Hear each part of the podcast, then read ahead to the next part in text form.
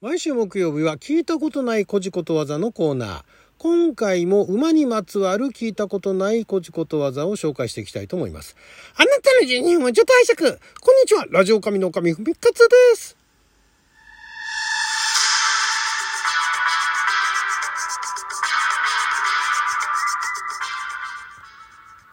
今日は2022年10月27日木曜日六曜和釈関口でございます。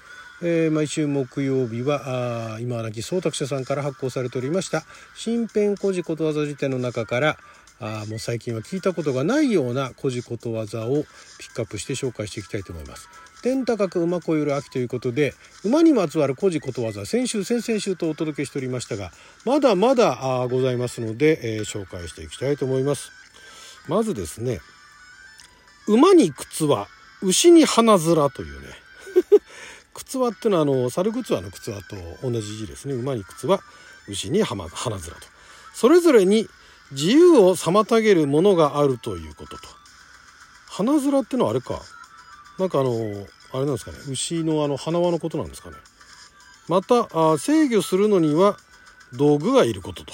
へえ。それぞれに自由を妨げるものがあると。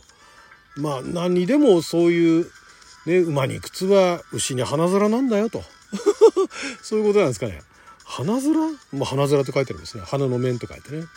えー、馬に靴は牛に花面なんだよ誰しもねそういう制限っていうのがあるんだと。でまたその制御するのには道具がいるってまた別の意味なんですよね。何かそのね、えー馬だったら靴はと。牛にだったら花面みたいなものがあいつには必要だみたいなね そういう時なんですかね。もう誰か抑えろあいつをみたいなね。馬に靴は牛に鼻面だろみたいな。あいつにもなんかを、なんか、なんか抑えろみたいな、そういうことなんですかね。道具が必要ということですね。はい、続きまして、馬に銭という、こちらあの、岩手のことわざみたいですけどもね。猫に小判と同じ意味ですって。へえ、馬に銭なんだ。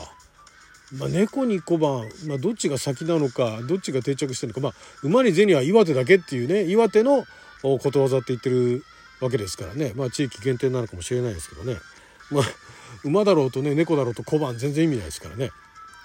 馬に銭という使い方をね、えーまあ、もったいないと、ね、全然そのそぐわないものであると。そんなもん渡したところでねうまく使えるわけがないみたいなねいう時に使いますけども。でも最近はあれじゃないですか猫に小判だとかね馬に銭はもとより猫に小判っていう表現すらあんまり聞かないんじゃないですかね。みんなあの国語の時間とかでねとかあとなんだあの色はがれたのとかねいうのであの覚えてるかもしれないですけどあんまり日常では使わないですよね。なんだろう今だったらなんだろう 犬にスイカみたいなね。えー、まあ別にスイカじゃなくてもいいですけどもね。うん犬にスマホみたいな。でもなんかあのスマホを押したりあのタブレットを押したりしちゃうねワンコとかいますからね猫とかね、えーまあ、そうそういうのを与えてもあんまり意味がないっていうかまあでも今はひょっとしたらねあのスマホを使う犬も出てくるかもしれないということであんまり使えないかもしれないですけどね。はい次行きましょう。馬に体神楽えっと太い神楽って書いて体神楽ですね。一向に面白いともありがたいとも思わない。馬の耳に念仏か。ああ、なるほどね。大神楽って、お神楽、あのーなんかお囃子みたいな、あのーなんでしょうね。大神楽っていうと、あな、な、なんでしょう。なんか、まあ今で言うところのあの、えー、ショーみたいな、そんな感じですかね。そういう大神楽、伊勢神宮に奉納する正式の、えー、神楽から出た大道、大道神楽。うん。まあなんかそのありがたいものなんでしょう。そういうあまあそうだ。踊りとかショーとかじゃない。大神楽っていうのは結局何でしょうね。お神楽お神楽って何て表現するかですかね。まあまあめでたいもの。おめでたいものだってありがたいもの。人間はねその大神楽ありがたがる。んだけれども馬にそういうものを見せたところで全然ありたありがたがらないと。馬の耳に念仏みたいなね、えー人間にとってはありがたいことかもしれないけど馬馬には全然そんなの意味ないっていうね。そういうことなんですね。馬の耳に念仏もねこれもあの国語の授業で聞くぐらいでねあんまり日常聞かないですよね。聞きます？そんなこと言ったってあいつの耳には馬に念仏だよみたいな感じで言うんですかね。うん、あるいはなんかあの研修かなんか受けてってねどうだった？って言ったら、いや馬の耳に念仏でした。みたいなね。さっぱりわかりませんでした。みたいなね。そんな感じで使ってる人いるんですかね。今だったら何でしょう？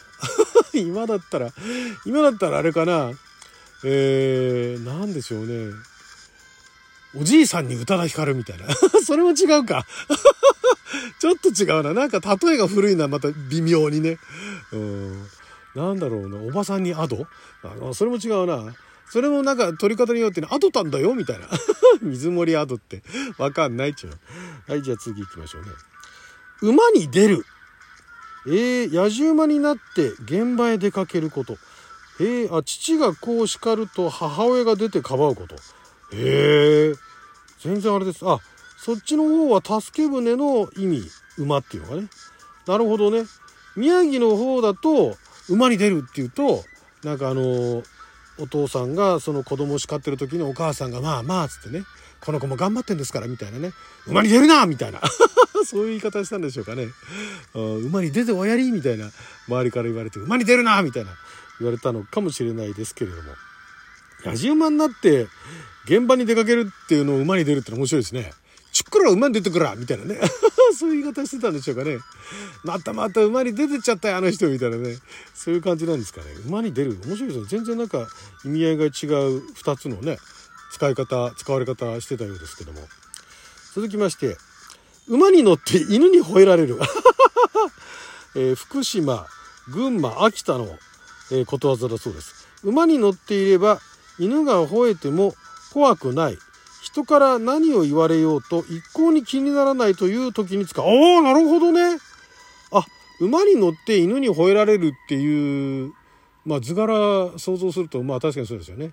まあ、直接地面ね、あの、地上に自分があの、地に足がついてる時にね、犬に吠えられると怖いもんだけれども、馬に乗ってたら犬に吠えられようが、別になんとも思わないやって、そういうことなんですね。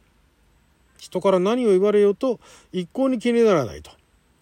まあいろいろ皆さん言ってますけども馬に乗って犬に吠えられるようなもんですよ。みたいなそんな感じなんですかね。えー、これはこれはあれじゃないですか。まあ今馬に乗ってる人がね限られてますからね。競馬の騎手かねあの乗馬やってる人ぐらいですからね。馬に乗ってあとまあ牧畜やってる人ですかね。馬に乗って犬に吠えられる。へえ今だったらなんだろう。今の子供に分かるように、ね、馬に乗ってるなんていうのもねなかなかピンとこないでしょうからね。馬に乗って犬に吠えられる。時代が決めてるわけでもないしね。へえ馬に乗って犬に吠えられる。うーん。あれかな。うーん。なんだろうな。一向に気にならない。一向に気にならないのは、えー、トラックに乗って自転車に煽られるみたいなね。一向に気にならない。まあ煽る自転車も自転車ですけどね、えー。自転車ぐらいだったら煽られても特にあれが問題ないでしょ。バイクだったらね。なんだかんだバイクでねトラックを煽るやつも無謀だなと思いますけど何しでかすかわからないって考えたらねそれはそれで危険ですよね。へえ。そういう言葉があるんですね。馬に乗って馬を探す。身近にあるのに気がつかず遠くを探すことの例え。ああなるほどね。やっぱりあるんですね。そのあの、メガネメガネみたいなね。そういうのが、馬に乗って馬を探すようなもんだ。いいですね。これ、これいいですね。馬に乗って馬を探す。これ、わからないかな分かってくんないかな今なんかギリギリ使えそうですけどね。ま、車に乗って車探すバカいないと思うんですけどね。まあ、馬に乗って馬探すやつも、そういないと思いますけど、俺、俺の馬どこにいる？みたいな。乗ってるだろう？みたいな。そういうようなね。さあ続いていきましょう。馬に乗ってもふぐり休まず。